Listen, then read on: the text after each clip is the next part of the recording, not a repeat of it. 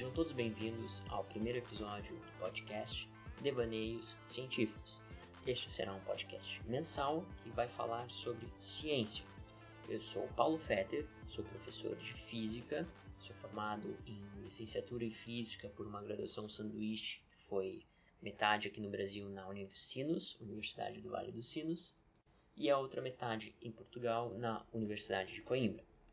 Atualmente eu estou então fazendo bacharelado em Física na Universidade Federal do Rio Grande do Sul e atuo também como professor de Física no ensino médio, em escola pública. Já atuei também em escola particular, mas atualmente só estou em escola pública. Então, eu estou criando esse podcast para falar sobre ciência e eu quero falar sobre ciência para um público que ainda não tem esse conhecimento de ciência. Como professor, eu vejo que muitas vezes eu não consigo falar de alguns assuntos de ciência, como astronomia, uh, relatividade, como física quântica ou algo meio parecido, eu não consigo falar esses assuntos em sala de aula porque, bom, o aluno do ensino médio ele vai cursar, vai tentar uma vaga, né, numa universidade, então ele vai fazer, vai prestar vestibular, ele vai fazer a prova do Enem. Então eu tenho acabo me limitando aos conteúdos que vão cair em vestibular. E não dá, não sobra tempo, né? Não sobra tempo para falar sobre essas outras coisas. E já ouvi muitos alunos até pedindo para falar sobre essas coisas então, esse foi por isso eu resolvi criar esse podcast. Outras inspirações para criar esse podcast foi ouvindo outros podcasts, como por exemplo o podcast Twist This Week in Science, que é um podcast semanal que fala sobre as novidades da ciência. E também tem o podcast do Lucas da banda Fresno, Matéria Escura, que também fala sobre ciência e outras coisas. E aí esses dois podcasts meio que me motivaram também a criar o meu próprio podcast. Então, como eu estava dizendo, esse podcast tem como público-alvo todo mundo que tem o interesse de saber um pouquinho mais sobre ciência. Eu vou tentar ser o mais simples possível, ser o mais claro possível e aí sei que para que você que está ouvindo não precisa ter nenhum conhecimento prévio, né? Não é essa, não é essa minha ideia. Não, é, não quero que você já tenha um conhecimento prévio. Não, você que não tem conhecimento nenhum ou, ou pouco conhecimento, é esse é meu público-alvo. É despertar todo esse interesse.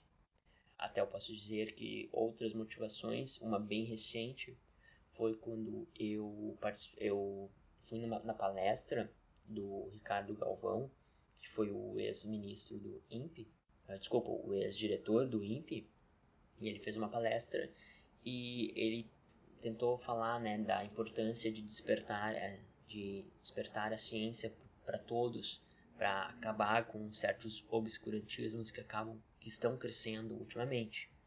Isso me trouxe também bastante interesse e me motivou bastante a criar esse podcast. Então esse podcast é para todos que tenham o interesse de descobrir novas coisas e sejam todos bem-vindos.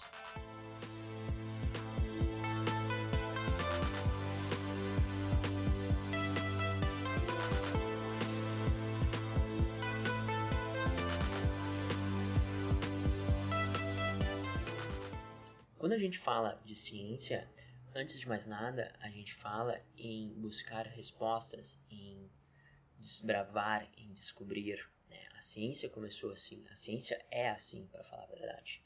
Então, quando a gente fala em ciência, nós falamos em buscar resposta, é uma busca pessoal por respostas, busca pessoal por respostas.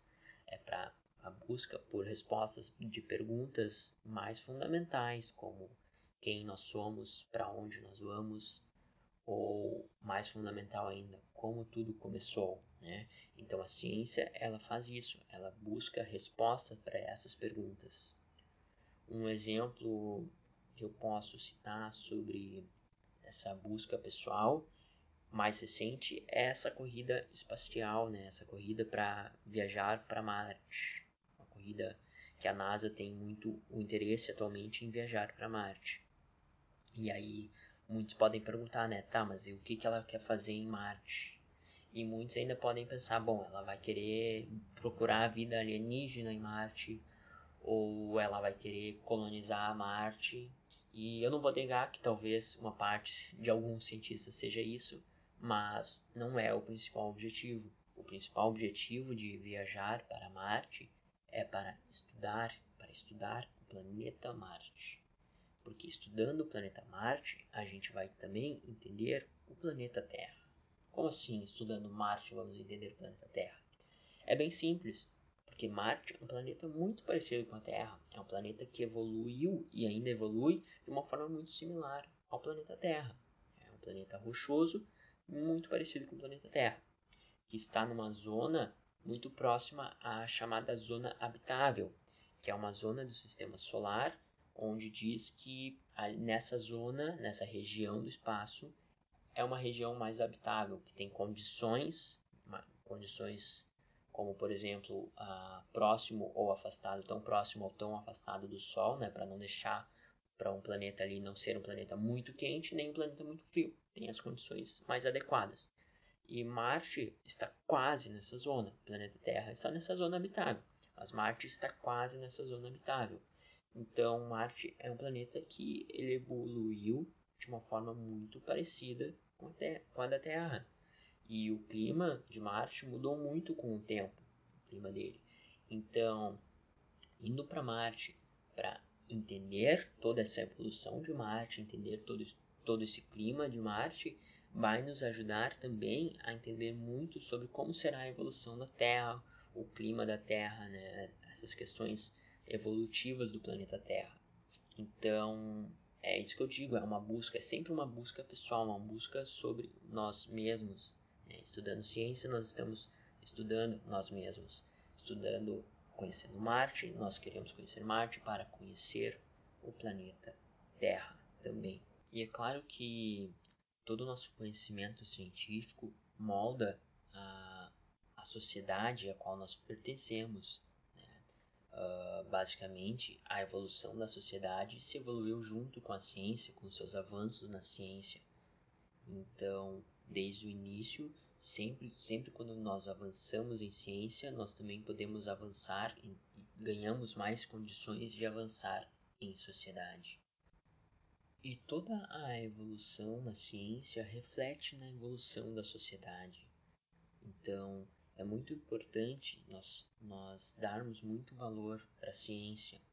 E hoje em dia está, está cada vez mais complicado. Eu não falo isso só no Brasil, mas no mundo todo a gente tem uma onda de obscurantismo crescendo. Essa onda de, de obscurantismo que eu quero falar é de desprezar toda uma ciência que existe para aceitar opiniões que não, não têm embasamento científico. Um exemplo que cresceu bastante nos últimos tempos para cá é acreditar que a Terra é plana. Bom, poxa, a, a nossa concepção de Terra não plana é uma concepção que, que já tem muito tempo, né? A nossa concepção de que a Terra é um planeta, é uma, não é uma esfera perfeita, né? É, tem na forma de uma geóide, porque ela é mais achatada nos polos devido aos campos magnéticos, mas é um, não é um planeta plano, não existe isso.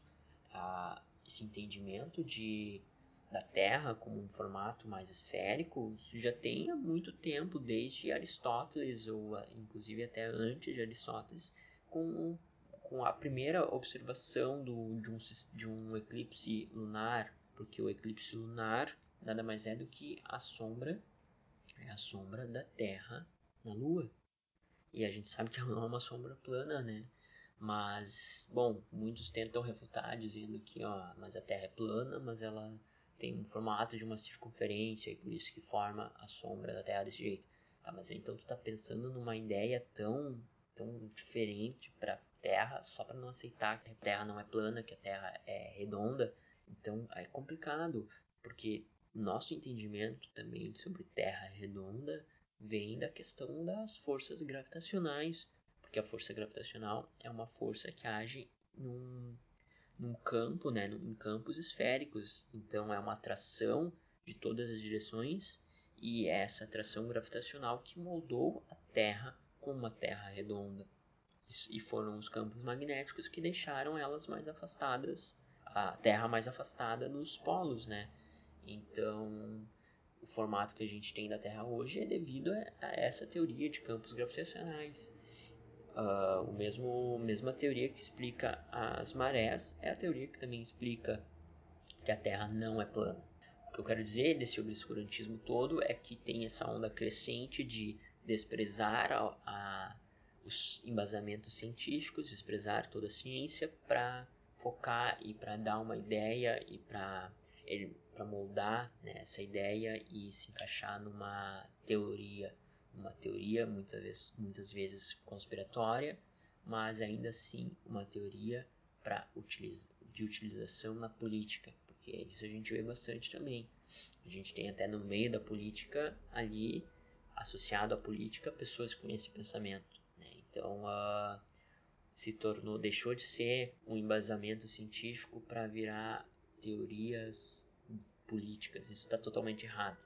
Uma frase muito boa que eu lembro ainda do livro do Sherlock Holmes, que é a seguinte: que as pessoas não devem moldar os fatos para se encaixar nas suas teorias. Não, elas têm que moldar as teorias para se encaixar nos fatos. O que nós temos de fatos, esses fatos não tem como se discutir. Esses fatos são fatos. Não há discussão. A gente molda teorias e é o que os cientistas fazem. Eles, eles elaboram teorias com base nas observações experimentais, com base nos fatos, no que eles veem na natureza. E essa, essa, esse obscurantismo já quer fazer o contrário, já, já quer moldar todo uma, uma, um fato para se encaixar na sua ideologia, se encaixar na sua ideologia. Isso está completamente fora. Mas não é só, ter, só a Terra plana que é um desses obscurantismos, né, dessas ideias obscuras. Também tem muita gente aí que acredita que as vacinas são as vacinas elas são uma conspiração do governo para estar tá manipulando as pessoas, o que é totalmente errado, né? Então isso, isso tem que acabar, a gente tem que eliminar esse obscurantismo. A gente está voltando para uma era tão errada, né? Porque nós já temos tanto avanço na ciência que a gente não deveria estar tá falando dessas coisas tão básicas como terra plana, terra redonda, mas falando de coisas muito mais complexas que a gente que a gente busca resposta hoje. E não, estamos voltando a falar dessas coisas porque é muito mais fácil você querer uma resposta muito simples, muito simples para do que você buscar mais a fundo a verdadeira resposta, né? E a gente tem que acabar com isso. Então, a motivação aqui do podcast também é tentar diminuir esse obscurantismo. Acho que todo mundo tem que fazer sua parte e diminuir esse obscurantismo e ignorar essas, essas ideias, essas ideologias totalmente erradas, certo? Quando a gente fala em ciência, em física, muitas vezes a gente, a primeira coisa que a gente pensa, talvez, seja astronomia, porque a astronomia é tão bela, tão misteriosa e é sempre uma curiosidade, é, é sempre um interesse em saber sobre astronomia. Mas entender astronomia não é assim tão simples, né? A gente tem que primeiro entender a dimensão das coisas, porque quando a gente fala em astronomia, a gente está falando de uma dimensão inimaginável, que a gente não consegue imaginar. Por exemplo, qual é o tamanho do universo observável? É um tamanho de 13,6 bilhões de anos-luz. Mas o que, que é isso, 13,6 milhões de anos-luz? A mesma coisa é pensar na distância Terra ao Sol, uma distância de uma unidade astronômica, que corresponde a aproximadamente 150 milhões de quilômetros. Mas quão distante é isso? Quão, quão distante é 150 milhões de quilômetros? Então, para isso, eu proponho agora a gente fazer um pequeno exercício para conseguir perceber uh, a dimensão das coisas, para conseguir entender o quão distante estamos das, dos outros planetas. Para isso, vamos imaginar que todo o sistema solar, todo o sistema solar fosse uma avenida e uma avenida de um quilômetro. Tá? A gente vai imaginar então que o sistema solar é uma avenida. Vamos começar com a nossa avenida Sistema Solar, uma avenida de um quilômetro. Mas então, o sistema solar sendo uma avenida de 1 km, a gente tem que redimensionar os planetas, né? Porque, por exemplo, somente a Terra tem 6 mil quilômetros. Então, se o sistema solar é uma avenida de um quilômetro, o que, que vai ser o planeta Terra nessa escala que a gente está montando agora? Bom, então, fazendo um escalonamento, medindo, verificando qual seria o tamanho do planeta Terra nessa escala, a gente vai ter que ver, vamos perceber que o tamanho do planeta Terra vai ser um raio de 1 milímetro, um diâmetro de 2 milímetros, né? Então, isso, o planeta Terra é como se fosse um grão, um grão de coentro. Então, na nossa avenida Sistema Solar, a Terra é apenas um grão de coentro. Isso já, isso já é bem profundo, né? A gente pensar nisso. Que todo o Sistema Solar, que são os planetas mais próximos da Terra, né? se analisar em uma escala que a gente consiga perceber, a Terra é apenas um grão de coentro nessa avenida Sistema Solar. Essa avenida de um, de um quilômetro. E o que, que é o Sol? que, que vai ser a estrela Sol? Bom, a estrela Sol tem quase 700 quilômetros de raio. Então, na nossa escala, vai ter que ter um tamanho bem menor, que vai ser um diâmetro de 230 milímetros. É como se fosse uma bola, uma bola de vôlei. Pode ser. Tá? Então, na nossa escala, sistema solar, a Terra é um grão de coentro e o Sol, a estrela Sol a qual nós orbitamos ao redor, a qual o planeta Terra orbita ao redor, é uma bola de vôlei. E essa é a diferença que a gente tem em termos de tamanho, essa é a diferença que a gente tem para Terra e Sol, grão de coentro, bola de vôlei. Então a gente vai ter essa nossa avenida Sistema Solar, onde o começo da avenida a gente vai colocar a bola de vôlei Sol, e a gente vai então preenchendo agora nessa avenida os outros planetas. E vamos ver o que, que seriam esses outros planetas nessa escala. Então, o Sol, a bola de vôlei Sol, está no começo do sistema solar. Depois da bola de vôlei Sol, vai ter o pequeno planeta Mercúrio, que é um planeta de. É o menor planeta, né? Primeiro que é o menor planeta do sistema solar, desprezando totalmente Plutão, porque a gente agora vamos chamar Plutão como um planeta não.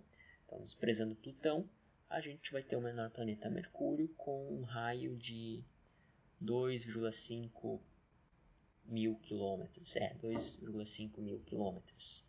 Então, na nossa escala, sistema solar, de uma avenida de 1 quilômetro, Mercúrio vai ser uma cabeça de alfinete.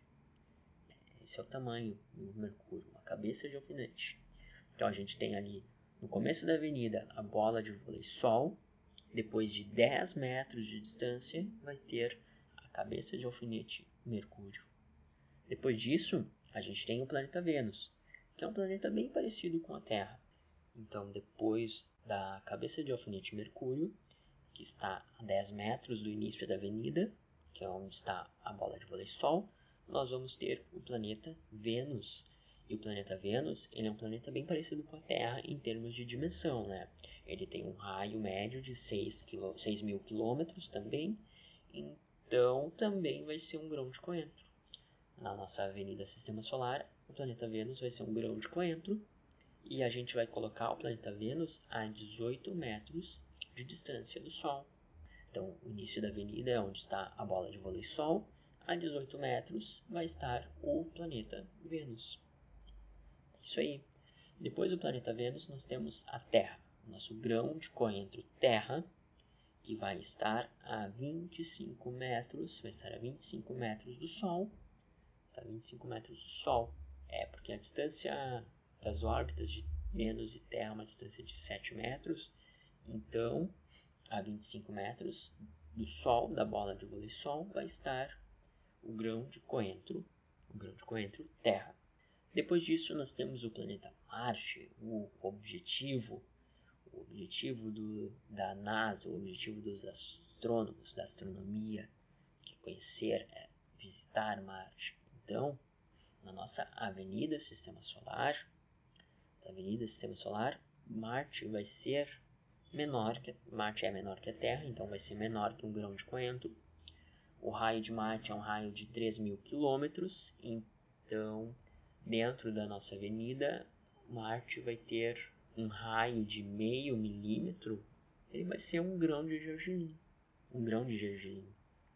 Isso que é o planeta Marte, é um grão de gergelim na nossa avenida de 1 km, a avenida Sistema Solar de 1 km. E a distância que ele vai estar do Sol é uma distância de 38 metros. É uma distância de 38 metros. Então, no começo da avenida que está a bola de vôlei Sol, depois de 38 metros, vai estar o grão de gergelim Marte. Depois disso, a gente vai para os maiores planetas. Vai para o planeta, maior planeta agora, que é o Júpiter. Júpiter é o maior planeta, é um planeta gasoso. Isso significa que ele é feito de gás, mas não só de gás. Quando a gente fala em planetas gasosos, não é que ele é totalmente preenchido apenas com gases. Não. Ele tem uma estrutura rochosa no seu centro? Tem. Mas a maior parte do planeta é gás. Então, o planeta gasoso Júpiter, que é um planeta de quase, de quase 70 mil quilômetros, ele, na nossa avenida Sistema Solar, a gente vai ter que colocar ele num tamanho de 12 milímetros, então vai ser uma noz. É isso que é o maior planeta do Sistema Solar. Em comparação com, nossa, com essa nossa avenida Sistema Solar, ele é apenas uma noz. E é uma noz que vai estar a 130 metros do Sol. Quase na outra quadra né, do início da avenida, a gente vai ter então o planeta Júpiter, a nós Júpiter, a 130 metros de distância.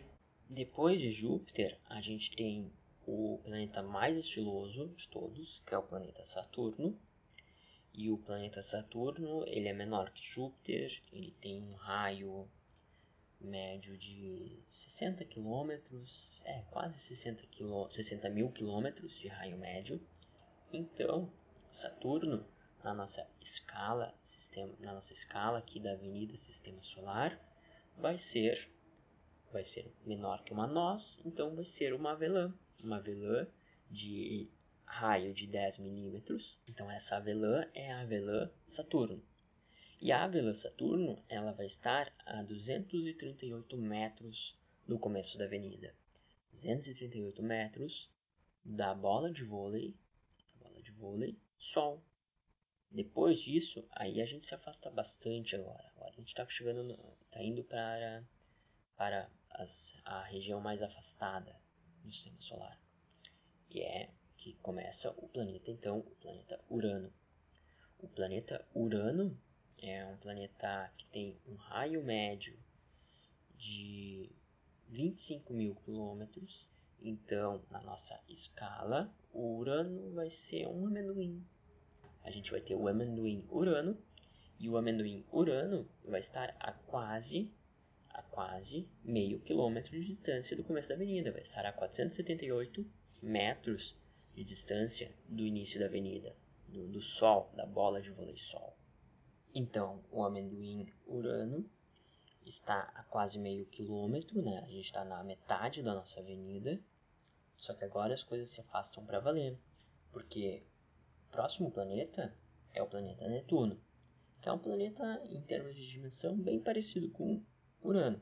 Netuno ele tem então uma distância de, aliás, tem então um raio de 25 mil quilômetros também.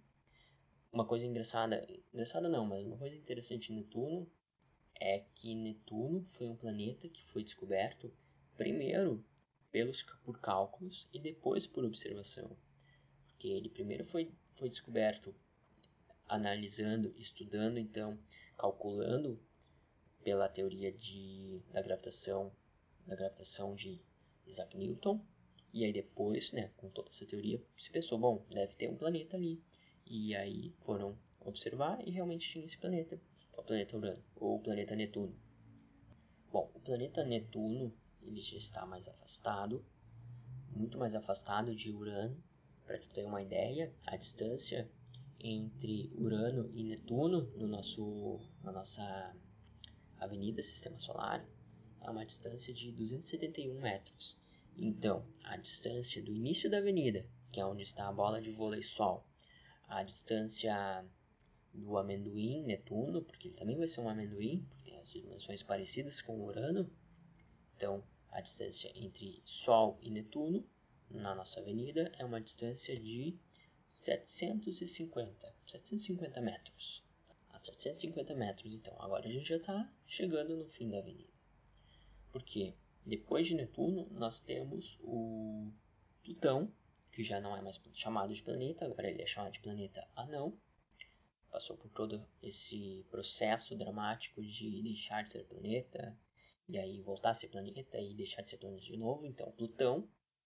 E Plutão ele tem um raio médio de mil quilômetros por aí. É muito pequeno.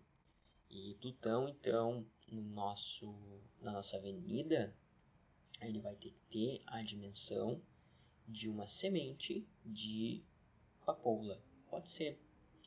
Uma semente de papoula vai ser o planeta, o planeta não Plutão. E ele já vai estar então no final dessa avenida, vai estar a 983 metros, 983 metros de distância da bola de vôlei Sol. E aí com isso a gente fecha ali então a nossa avenida Sistema Solar. Essa avenida de um quilômetro aproximadamente. E eu não sei, mas eu acho interessante fazer esse exercício porque aí a gente consegue medir mesmo o quão distante nós estamos, né? quão distante nós estamos de Marte ou quão distante nós estamos de Vênus. Marte, que é um planeta que está bastante próximo da Terra, não é o planeta mais próximo da Terra, e nem Vênus é o planeta mais próximo da Terra. Pasmem, mas o planeta mais próximo da Terra é Mercúrio. Isso porque esses planetas estão orbitando ao redor do Sol, né? E então a distância entre os planetas é uma distância que vai mudando com, com o passar do tempo.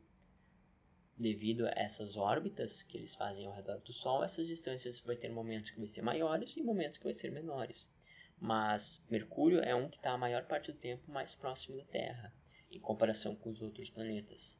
Marte, por exemplo, há uma, uma, uma certa época que Marte, para ir de Terra a Marte, com a tecnologia que nós temos hoje, seria uma viagem de seis meses.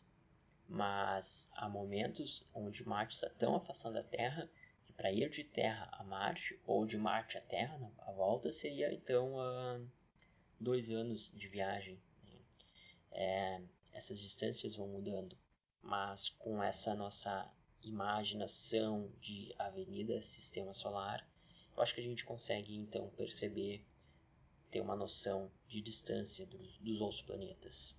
Mas tudo isso que a gente falou até agora, em termos de distância, é a distância apenas do sistema solar. Esse 1 um quilômetro é só o sistema solar. O que, que é o resto do universo? Vamos pensar um pouco agora em termos de coordenadas espaciais. Onde está a nossa casa? Nossa casa, o planeta Terra. Onde ela está? Né? A, a, o que, que ela pertence? A qual, qual sistema ela pertence? Ela pertence ao sistema solar. Né? Mas então, onde está o nosso planeta Terra no universo? Vamos pensar um pouquinho nisso. O planeta Terra, então, sabemos que está que, que orbita ao redor do Sol, né? Está no sistema solar, que é um sistema então com oito planetas. Tem ali o Plutão, planeta não, mas então oito planetas. Mas o sistema solar por si só, ele pertence a um, a um aglomerado de outros sistemas, de outras estrelas, de outros planetas, que é chamado de galáxia. E é a, a nossa galáxia é a galáxia Via Láctea. É uma galáxia que tem quase 400 bilhões de estrelas. No nosso sistema solar nós temos apenas uma estrela. Existem outros sistemas com duas estrelas, existem também, mas nosso sistema tem apenas uma estrela, que é o Sol, que é o que nos garante a vida aqui na Terra. E o sistema solar pertence à Via Láctea. Mas assim, ele pertence à Via Láctea, só que ele não está no centro da Via Láctea. Como acho que muitos devem pensar, ou podem pensar, o sistema solar não está no centro da Via Láctea. Não, ele está mais afastado né, do centro, ele está a, 30 mil, é, 30 mil anos-luz de distância do, do centro da Via, da Via Láctea. Até porque no centro da Via Láctea a gente tem uma região muito mais turbulenta. Ali tem um, até um buraco negro no centro da Via Láctea. O sistema solar está a 30 mil anos-luz de distância. mas um ano-luz, um ano-luz já é 10 trilhões de quilômetros, né? Só que o sistema solar está a 30 mil anos-luz de distância do centro da Via Láctea. A Via Láctea por si só, ela tem um tamanho, né? A dimensão, a, o diâmetro da, da Via Láctea é um diâmetro de 100 mil anos-luz. Basicamente, o que, que significa isso? Isso significa que a luz ela demoraria para cruzar né, de ponta a ponta ali da, da nossa Via Láctea, cruzar a Via Láctea, ela demoraria 100 mil anos. Um ano-luz, então, é a distância que a luz demora para percorrer. Isso quer dizer o quê? Quer dizer que essa distância é de 10 trilhões de quilômetros. Então, quer dizer que em um ano a luz percorre 10 trilhões de quilômetros.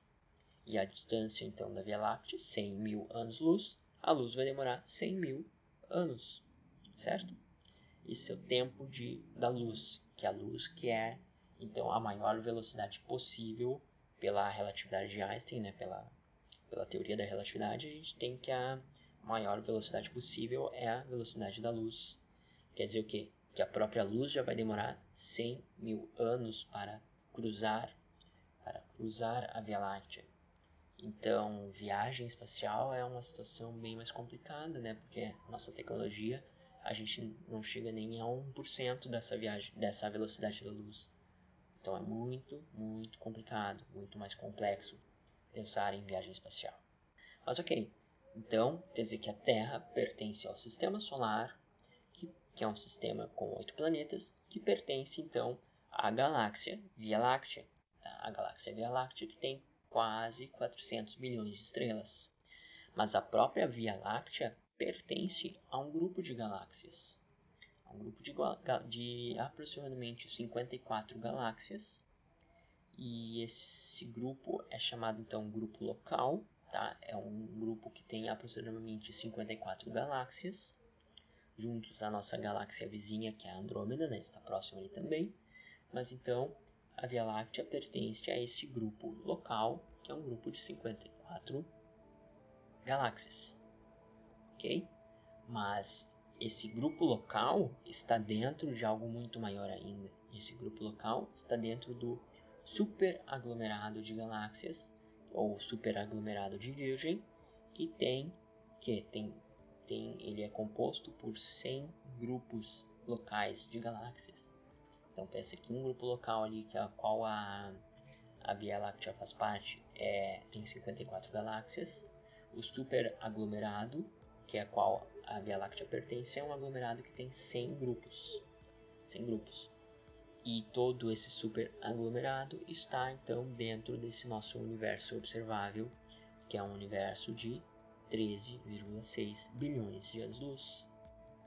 E o que, que e vamos, como a gente já entendeu o que, que é o anos-luz, então isso significa que a idade do universo, a idade do universo é uma idade de 13,6 bilhões de anos.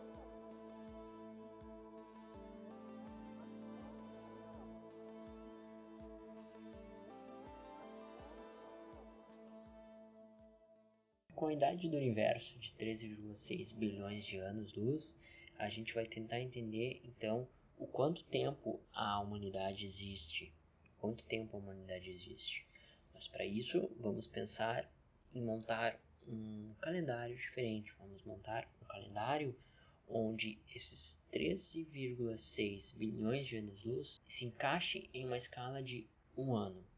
O que, significa? Significa que no dia 1 de janeiro, dia 1 de janeiro é a origem do universo, e, agora, e no final do dia 31 de dezembro é então o momento atual a qual nós estamos vivendo. Bom, sendo assim, então a gente vai ter agora um calendário do universo, em que é um calendário de um ano, onde toda a, todo o surgimento do universo, toda a história do universo está gravada, está gravada em um calendário de um ano. Então a gente começa com a origem do universo, que é dia 1 de janeiro. Somente de, depois de 23 dias, somente depois de 23 dias, que vai surgir a nossa galáxia, que a Via Láctea vai surgir. Porque, sendo o universo começando no dia 1 de janeiro, Então, somente no dia 24 de janeiro surge da origem a Via Láctea. O nosso sistema solar, então, já vai ser muito depois. O nosso sistema solar vai ser somente, vai acontecer, vai surgir somente no dia 9 de setembro. A solidificação da Terra, somente dia 14 de setembro. A vida na Terra, o começo da vida na Terra, vai ser no dia 30 de setembro. A, a formação de oxigênio na atmosfera só vai começar em dezembro. Então, em todo o nosso calendário como universo, então, esse ano, o universo está todo dentro de um ano, somente no dia 1 de dezembro é que a Terra começa a ter oxigênio. Terra vai começar a ter oxigênio somente no dia 1 de dezembro. Bom, a, a, a, o surgimento das plantas e dos insetos vai começar ali pelo dia 19, dia 20 de dezembro os primeiros anfíbios no dia 22, os répteis e as árvores no dia 23, e no Natal, e no Natal é quando vai surgir os primeiros dinossauros. Então, em todo o nosso calendário, os, os dinossauros surgiram somente no Natal. Os primeiros primatas vão surgir somente no dia 30. O Homo erectus vai surgir no dia 31 às 11 horas e 40 minutos da noite. O mais antigo Homo sapiens registrado, então, ele é às 11 horas e 25 minutos do dia 31. O homem neandertal só vai surgir às 11 horas e 57 minutos do dia 31 o Homo sapiens sapiens só vai surgir às 11 horas e 58 minutos e 57 segundos no dia 31. Toda a história humana vai, começa, vai começar às 11 horas 59 minutos e 39 segundos. O que, que isso significa? Basicamente, toda a história da civilização humana, desde os gregos antigos até agora, tudo isso se passa em apenas 5 segundos. 5 segundos de todo o universo, desde a formação até agora, nós vivemos então 5 segundos. O tempo de vida de um ser humano, que é 71 anos, em comparação então com a, com a nossa escala de que 13,6 bilhões de anos-luz corresponde a um ano, então 71 anos corresponde a 0,15 15 segundos. Em comparação então com o inverso, nós vivemos apenas 0,15 segundos. A nossa vida dura 0,15 segundos em comparação com o universo.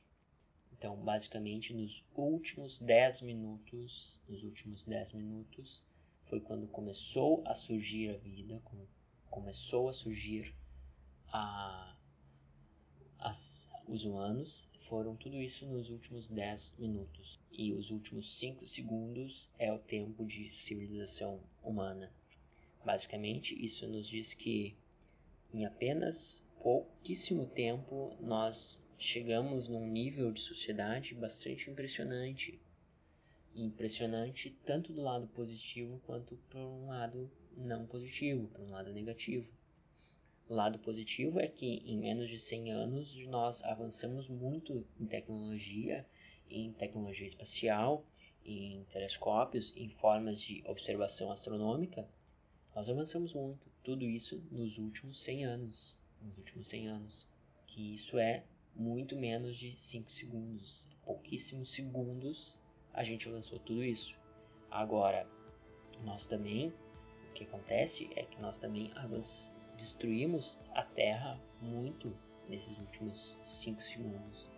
Então, do dia desde a formação da Terra, que a gente pode dizer que foi a formação da Terra foi ali no dia 14 de setembro até agora, os últimos 5 segundos, na verdade nem últimos 5, ainda menos que isso, é, a gente já foi capaz de fazer um grande mal à Terra. A gente já foi capaz de provocar a extinção de várias espécies, nós somos capazes de provocar desmatamento em massa, o aquecimento global, tudo isso em menos de 5 segundos em comparação com todo o universo. Então, o ser, o ser humano, em menos de 5 segundos, já fez tudo isso. É, então a gente precisa muito pensar sobre as nossas atitudes. O ser humano precisa pensar sobre as nossas atitudes com a, o nosso planeta Terra, com a nossa casa. Como eu disse antes, achar um outro lugar para morar não vai ser assim tão fácil. Não vai ser tão fácil assim. Colonizar Marte, colonizar Marte é, envolve muito, muito, muita questão financeira. Porque primeiro que a viagem para Marte já é uma viagem extremamente cara, que tem, requer uma logística muito grande. Transformar Marte, tornar Marte um planeta habitável é muito mais complicado ainda, muito mais complexo ainda e vai envolver muito mais gastos do que os gastos que envolveria em nós deixarmos o nosso planeta mais e mais e cada vez mais habitável.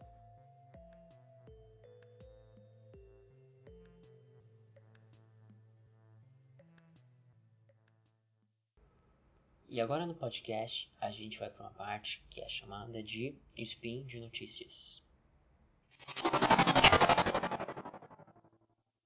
O Spin de Notícias, então, é a parte do podcast onde vou falar as principais notícias que ocorreram no mês. Como eh, o podcast será lançado e é lançado uma vez por mês, no dia 1 de, primeiro de cada mês, então o Spin de Notícias vai falar sobre o mês anterior. Nesse caso, as notícias então são sobre o mês de outubro, que é um mês muito importante para a ciência, no sentido de que é nesse mês que é feito as premiações do Prêmio Nobel. Então, com certeza, eu vou falar de algumas dessas premiações.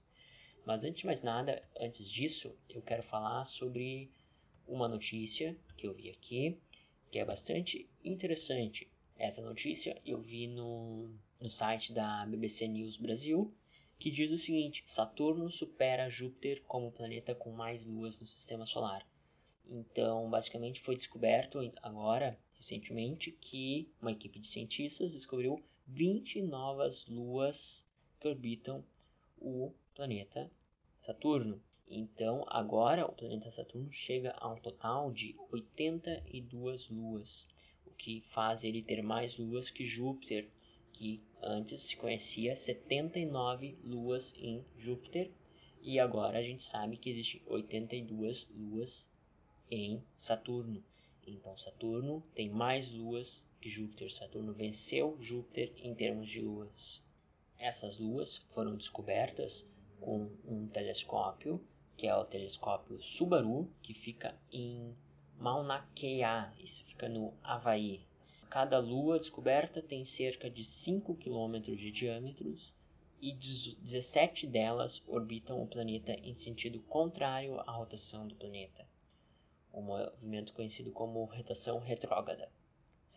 Uma coisa interessante é que agora começa a busca por dar nome, dar nomes a essas luas. E é isso que é feito também agora.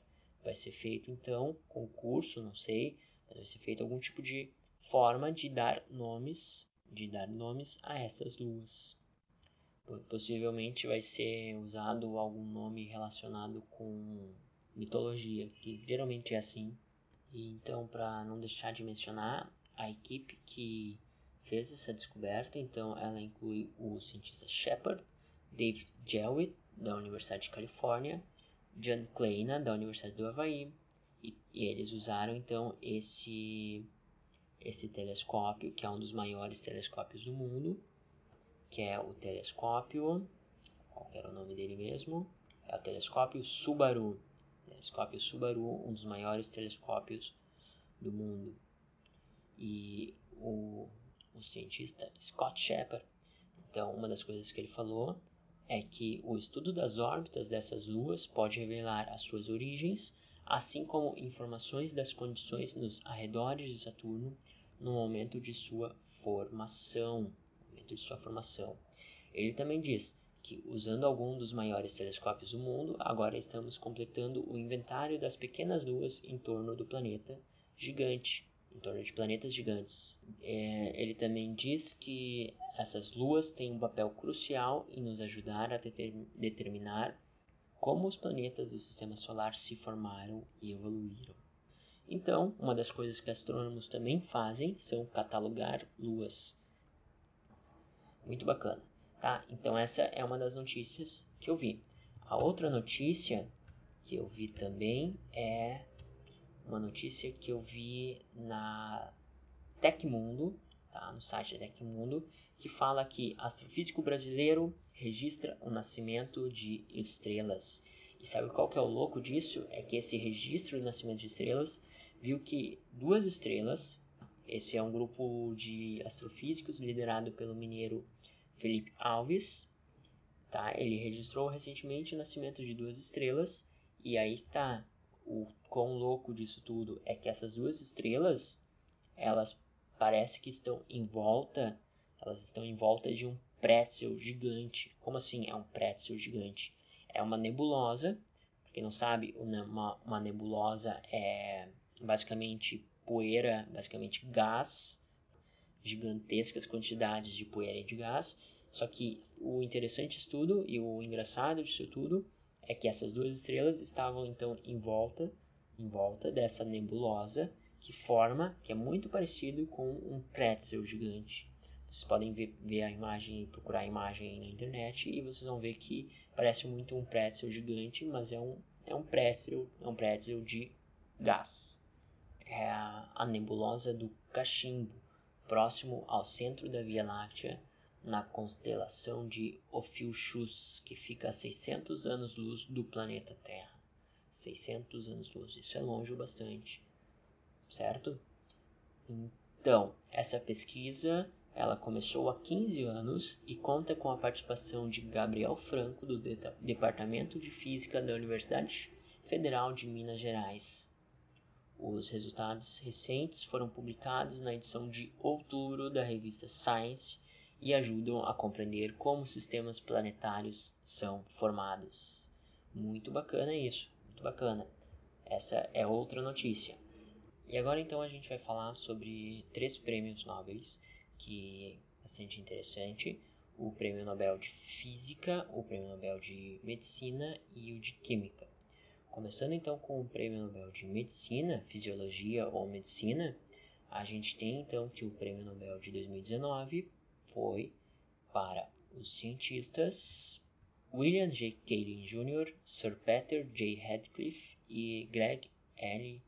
Semenza. Tá? Foi para esses três cientistas e foi dedicado a eles pela descoberta, foi dedicado a eles pelas suas descobertas de como as células sentem e se adaptam ao oxigênio disponível na região que a qual se encontra. Tá? Então, basicamente, ele, eles estudaram como as células se adaptam à quantidade de oxigênio presente no meio ambiente.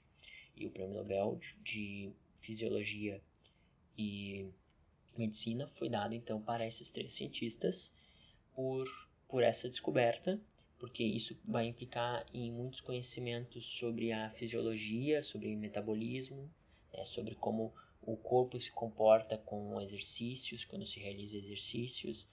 Então, esse mecanismo do oxigênio ele é importante na fisiologia, né, para explicar toda a fisiologia do corpo humano. Então, o Prêmio Nobel de Fisiologia ou Medicina foi dedicado para estes três cientistas, William Kaelin, Sir Peter Radcliffe e Greg Semenza. Os três ganharam então o prêmio Nobel igualmente foi dividido em três partes para os três. Agora, o Prêmio Nobel de Química, o Prêmio Nobel de Química foi dedicado, dividido em três cientistas também, que foram John Goodenough, Mr. Stanley Whittingham e Akira Yoshino. Foram três cientistas e foi dedicado a eles por desenvolvimento das baterias de íon de lítio, pelo desenvolvimento dessas baterias, que atualmente são umas baterias muito utilizadas, os próprios telefones, qual vocês devem estar escutando esse podcast são feitos de baterias de íons de lítio. Então, esse prêmio Nobel foi dedicado a esses três cientistas que desenvolveram as primeiras baterias de íons de lítio, certo?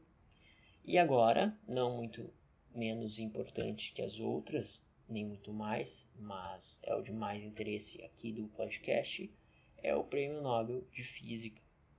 O Prêmio Nobel de Física foi dedicado para também três cientistas, mas agora a metade do valor, né, que é um que até eu posso ver o valor aqui que agora eu não lembro de cabeça, mas o valor é isso, 9 milhões de da moeda suíça. Então, a metade desse valor foi para um cientista e o resto foi dividido então para outros dois cientistas. O Prêmio Nobel então de Física de 2019 foi por contribuições ao entendimento da evolução do universo e o local e o local da Terra em relação ao cosmos. Esse prêmio Nobel tem tudo a ver com o que a gente falou nesse episódio do podcast. Então, a primeira metade foi para James Peebles, pelas suas descobertas teóricas na cosmologia física. Basicamente, foi o cara que fez toda a, a teoria, toda a teoria da coisa, a cosmologia física envolvida nessa descoberta. E a outra metade, então, foi dividida para dois cientistas, que é o Michael Mayer e Didier Queloz, pela descoberta de um exoplaneta orbitando um sistema muito parecido, muito tipo sistema solar. Exoplaneta, antes de mais nada, são planetas que estão fora do sistema solar. Por isso que eles ganham esse nome de exoplaneta. Então, esses dois caras, eles descobriram um exoplaneta que está fora do sistema solar e ele orbita um sistema muito parecido com o sistema solar muito parecido com o sistema solar.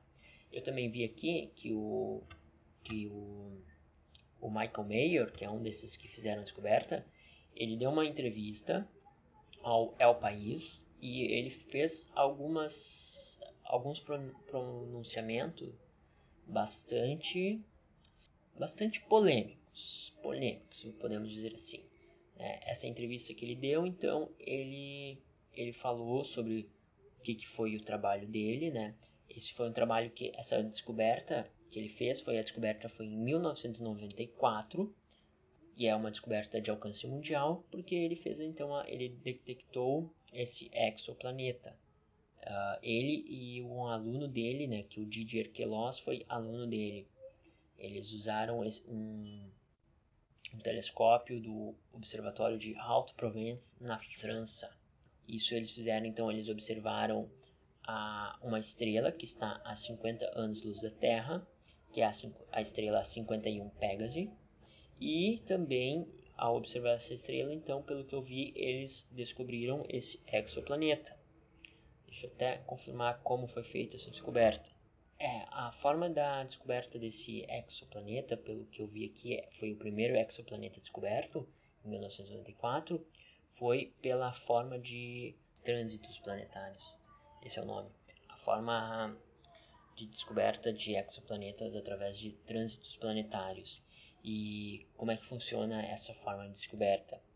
Basicamente é o seguinte: a luz, então, ela tá, a, o Sol está emitindo luz, está emitindo radiação eletromagnética, que pode ser na forma de luz, como pode ser de diferentes frequências e comprimentos de ondas, que daí não é mais a luz visível mas ainda assim é uma radiação eletromagnética.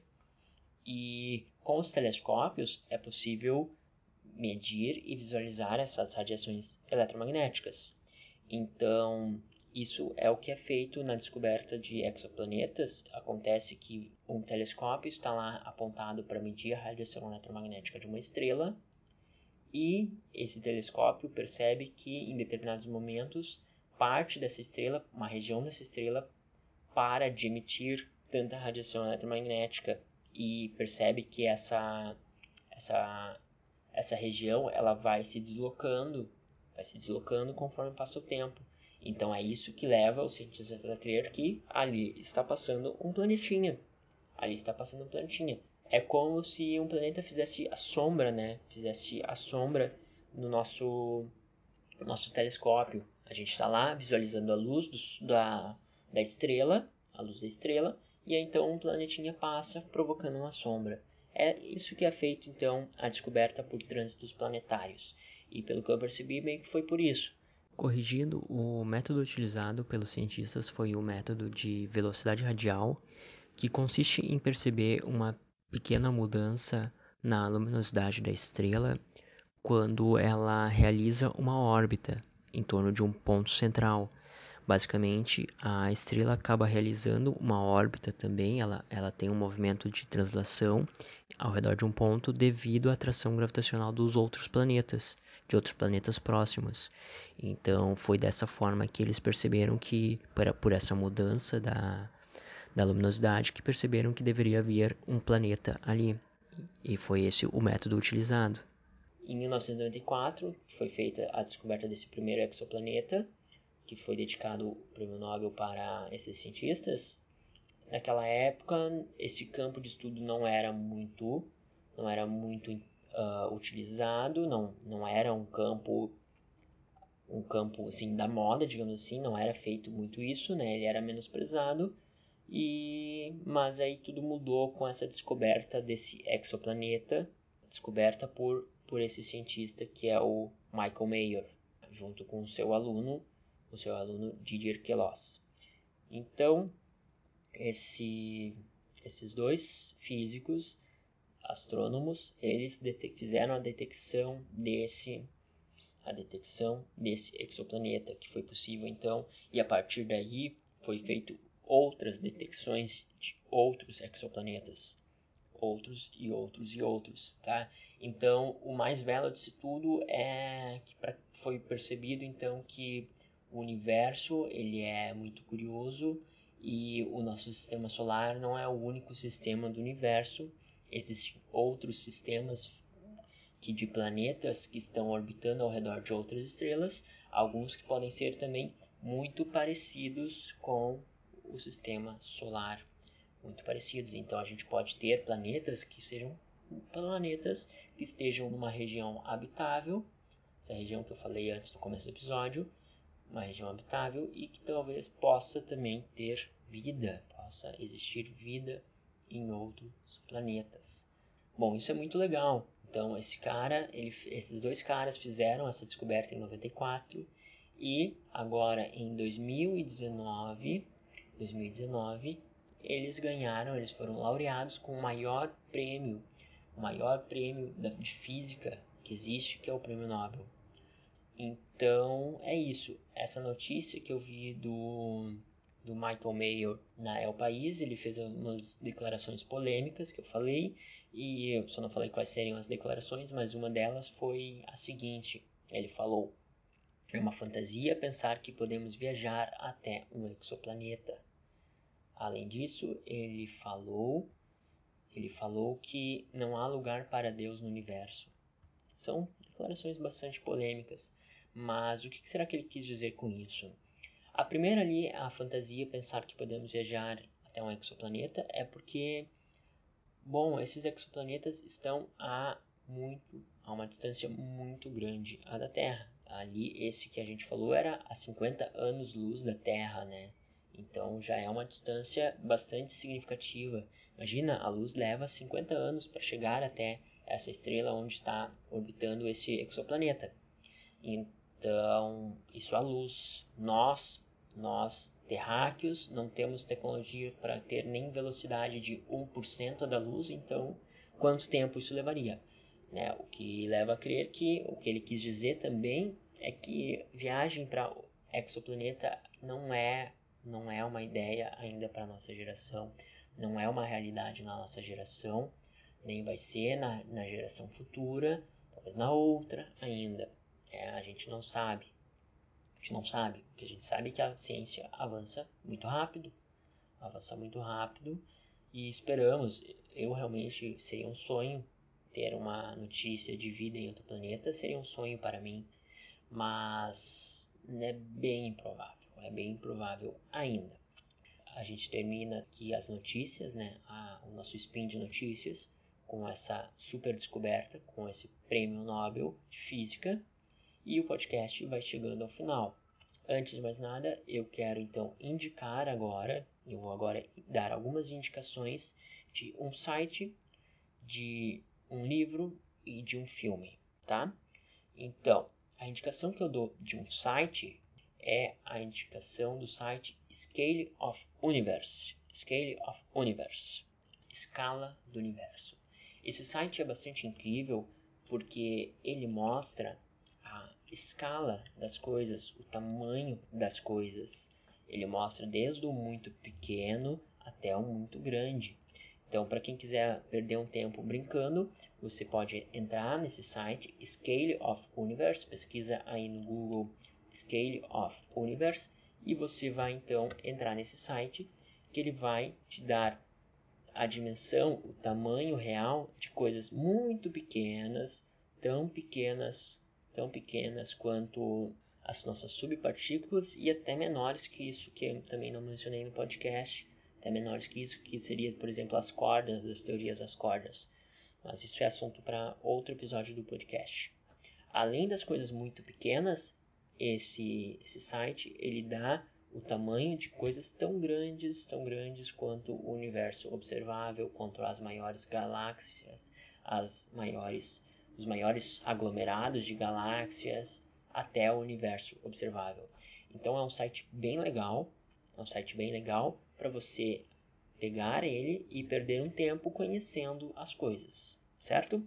Então essa é a minha indicação de site para essa é a indicação de site para este episódio, tá? Scale of Universe. Ah, só um porém ainda desse site que ele dá uma coisa muito, a dimensão de algo muito legal, muito engraçado, que é o mundo do, do, do game Minecraft. Ele fala que oh, a dimensão do, do mundo do game Minecraft é em torno de 64 mil quilômetros. Isso é uma loucura. Isso é uma loucura pensar que alguém programou tudo isso. Mas isso é só uma só uma das coisas que ele fala. Ele fala muito outras, muitas outras coisas bastante lindas, bastante interessantes. Então vão lá e percam tempo nesse site. Agora, para indicação de livro, eu vou dar a indicação de um dos primeiros livros de ciência que eu li, de um dos primeiros livros de ciência que eu li, que é de um cientista que para mim é um dos cientistas que mais me fez querer estudar física, que é o Carl Sagan. O Carl Sagan, ele então, ele foi um cientista que fez a série Cosmos. Atualmente a gente tem a série Cosmos pelo outro cientista, que é o Neil deGrasse Tyson, que ele foi um estudante do Carl Sagan, tá? Mas a série Cosmos original foi a série do Carl Sagan, que foi uma série muito incrível que me despertou toda essa vontade de estudar ciência.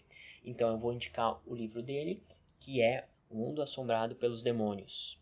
É o livro do Carl Sagan. É um livro que você não precisa ter nenhum conhecimento prévio de ciência para entender ele. Isso que era o dom do Carl Sagan, ele conseguia explicar coisas tão complexas de uma maneira tão simples. Então, esse é um livro que eu recomendo para ler. Ele vai falar de várias curiosidades sobre a ciência, ele vai falar de várias situações, vários fenômenos da ciência de uma forma bem simples, de uma forma que a gente consegue perceber, mesmo para aqueles que não têm ainda conhecimento em ciência. Esse foi um dos primeiros livros que eu li e ele tem uma das frases mais interessantes e belas para a ciência, que é a seguinte: A ciência é vista como uma vela no escuro. Então, esse livro ele vai falar bastante sobre o que é o pensamento cético, o que, é o pensamento científico. É bem legal, é bem legal mesmo. Eu recomendo, uma leitura super fácil, muito boa. Então, quem quiser, procura esse livro aí, O Mundo Assombrado pelos Demônios, de Carl Sagan. Carl Sagan. E a minha indicação de filme, como o primeiro episódio do podcast, a indicação vai para o filme Interestelar. Muita gente já deve conhecer esse filme. Esse é um filme bem famoso. Ele é um filme de 2014. É, é meio recente também. Mas assim, é um filme lindo. Que ele fala de várias coisas da ciência, mas uh, ele foi dirigido por Christopher Nolan. E ele que é o mesmo cara, antes de mais nada, Christopher Nolan é o mesmo cara que fez a trilogia do Cavaleiro das Trevas, né? Do Batman do Cavaleiro das Trevas, que é aquele Batman mais foda que a gente já viu até agora, pelo menos até agora. Então, eu recomendo muito esse filme. Esse filme fala bastante de ciência, ele fala bastante sobre viagem a outros planetas, fala bastante sobre relatividade de Einstein, fala bastante também sobre buracos negros. E ele fala tudo isso com um olhar, um olhar científico muito bem apurado, porque muitas das coisas que acontecem ali são coisas que realmente acontecem na ciência. É claro que tem uma parte ali de fantasia, como todo filme tem que ter, e não, não é um problema ter isso, mas ele tem muitas coisas que é realmente como diz a ciência. Então, esse filme é um filme muito foda que vocês, se você não viu ainda, você tem que ver esse filme, tá? Assistam aí Interestelar, certo? E o primeiro episódio do podcast fica por aqui. Eu sou o Paulo Fetter, espero muito que vocês tenham gostado do episódio. Este podcast vai ser lançado cada episódio novo mensalmente, então no primeiro dia de cada mês eu vou estar lançando um novo episódio com um tema diferente. Caso você tenha alguma dúvida, alguma sugestão ou qualquer comentário que queira fazer, você pode mandar para o e-mail devaneioscientificos@gmail.com. Você também pode seguir a página do podcast no Instagram pelo usuário Devaneios Científicos. Então, para recapitular, hoje nós falamos de nós falamos sobre as coordenadas espaciais, nós, nós tentamos ter uma ideia sobre a distância que estamos dos nossos planetas vizinhos através da Avenida Sistema Solar. A gente falou sobre o nosso local no espaço, nosso local no universo. A gente falou sobre as escalas do tempo, a escala do tempo considerando o universo todo em um ano, certo? Eu espero que vocês tenham realmente gostado do episódio e a gente fica por aqui. Tchau!